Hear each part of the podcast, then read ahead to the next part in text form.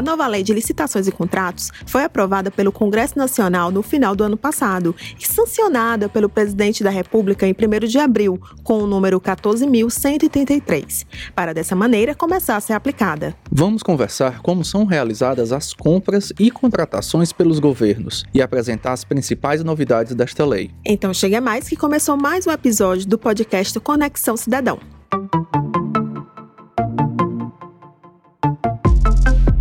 Quando um ministério, uma secretaria estadual, prefeitura necessita adquirir um produto ou serviço ou então realizar obras de engenharia, uma licitação é feita. O ente do governo verifica a opção que seria mais vantajosa, seguindo procedimentos previstos em lei. É válido explicar que após selecionar a melhor proposta, o governo realiza um contrato que também possui regras específicas. A principal norma que regia as licitações e contratos da administração pública era a Lei número 8.666 de 93. Com o tempo foram surgindo outras normas para guiar gestores e servidores, como a Lei do Pregão, de número 10.520 de 2002, e o Regime Diferenciado de Contratação, o RDC. Carol, eu vou fazer uma pergunta que eu tenho certeza que muita gente deve estar se fazendo agora. O que motivou o surgimento de uma nova lei sobre esse tema? A ideia seria basicamente criar uma norma mais moderna, considerando que a lei até então vigente, né, e que ainda está vigente, ela é de 1993. Então muita coisa mudou de lá para cá muito se pôde verificar que não seria interessante manter, outros aspectos foram mantidos na, na nova lei, é, mas o objetivo do legislador é sempre esse: aperfeiçoar o sistema. Quem falou com a gente foi o procurador Felipe Guimarães. Concentrar várias leis em um único documento é realmente uma ótima forma de ajudar a vida dos gestores e controladores. Esse é, inclusive, um dos pontos destacados pelo professor e auditor de controle externo do TCE Sergipe, Ismar Viana. Quanto à consolidação da Lei 10.520, que instituiu o pregão, a Lei 12.462, que instituiu o RDC, e a Lei 8.666 de 93 dentro de um texto só, isso induz uma codificação, isso facilita a sistematização, isso facilita a vida do parecerista, do gestor, do controlador, que terão, dentro de uma lei só, aspectos relacionados a licitações e contratos administrativos. Isso, contudo, não quer dizer que não poderão recorrer a legislações de aplicação subsidiária. Além do Felipe Magalhães e do Ismar Viana, conversamos com o professor Herbert Almeida, que também é auditor do controle externo do TCE do Espírito Santo. Ele apresentou algumas novidades dessa nova lei de licitações. Dentro das novidades, eu posso destacar, por exemplo, a mudança nas modalidades de licitação. Não existem mais aquelas modalidades definidas pelo valor estimado da contratação. O convite e a tomada de preço foram extintos nessa nova legislação. Além disso, o próprio regime diferenciado de contratações também vai deixar de existir.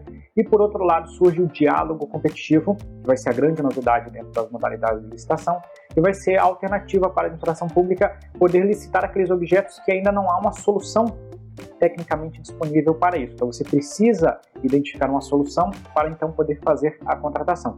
Nós temos também mudanças pontuais nos critérios de julgamento da nova lei de licitações, como por exemplo o critério de maior retorno econômico, que vai ser aplicado aqueles chamados critérios de eficiência, quando a administração pública busca reduzir as suas despesas de custeio. Nesse tipo de contrato, o contratado ele vai ser remunerado com base num percentual da economia que ele gerar para a administração pública. Por exemplo, vamos imaginar aqui uma grande obra que gera uma economia, uma redução de gastos de energia e essa contratada será remunerada a partir desse percentual é, de economia que a administração pública sofrerá. Nós também vamos ter mudanças muito significativas na parte dos contratos, como por exemplo re novas regras sobre as garantias contratuais e novas regras sobre o prazo de vigência dos contratos. Enfim, dá para a gente falar um monte de coisa aqui porque realmente é uma nova legislação muito mais moderna e que teve muita participação dos tribunais de contas. Então, por isso se incorporou muito o entendimento que os tribunais de contas já adotavam em vários casos. Por isso vai ser bem bacana essa nova legislação eu estou bastante otimista na sua aplicação. Podemos observar que os exemplos citados pelo professor Herbert estão relacionados com a busca da eficiência das contratações públicas. Então, acompanhe o que o procurador Felipe e, em seguida, Ismar Viana explicaram sobre esse aspecto da nova lei. Alguns aspectos podem ser mencionados é, na nova lei. Primeiro, ficou bem claro que o legislador ele teve a, a intenção de robustecer a fase de planejamento das contratações. Né? Se verificou ao longo do tempo que muitos dos problemas que eram verificados na execução de contratos administrativos adviam de problemas que poderiam ter sido previstos ou resolvidos à época do planejamento da contratação. Então a lei agora ela traz regras mais claras, mais modernas, mais atuais relativas a essa fase de planejamento. Outra coisa que, que vale a pena é, mencionar é que a norma ela tem uma preocupação com a qualificação do agente público qualificação do agente público que vai trabalhar com contratação pública, né? A questão relativa ao que a lei chama de gestão por competências, de identificação realmente de quem são aqueles agentes públicos com afinidade na matéria, com capacitação, menciona um papel fundamental das escolas de governo é, nesse, nesse intento de qualificar os servidores. E um terceiro aspecto que a gente pode mencionar, que quando houver a regulamentação, vai ser muito importante, é o Portal Nacional de Compras Públicas. Né?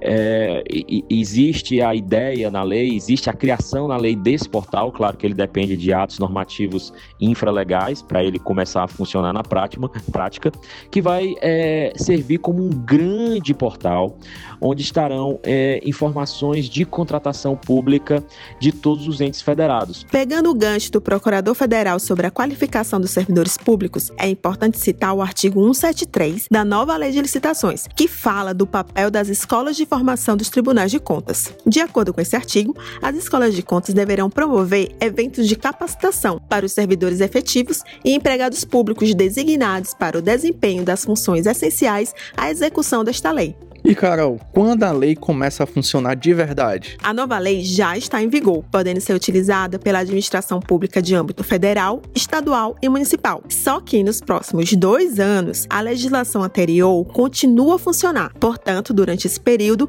a gestão pública pode optar entre a nova lei e as regras anteriores. E essa escolha tem que estar presente no edital de licitação ou no termo que fizer a contratação. Conforme a nova lei, foram levadas em consideração os municípios pequenos com até 20 mil habitantes. Eles terão seis anos para se adaptarem às novas regras.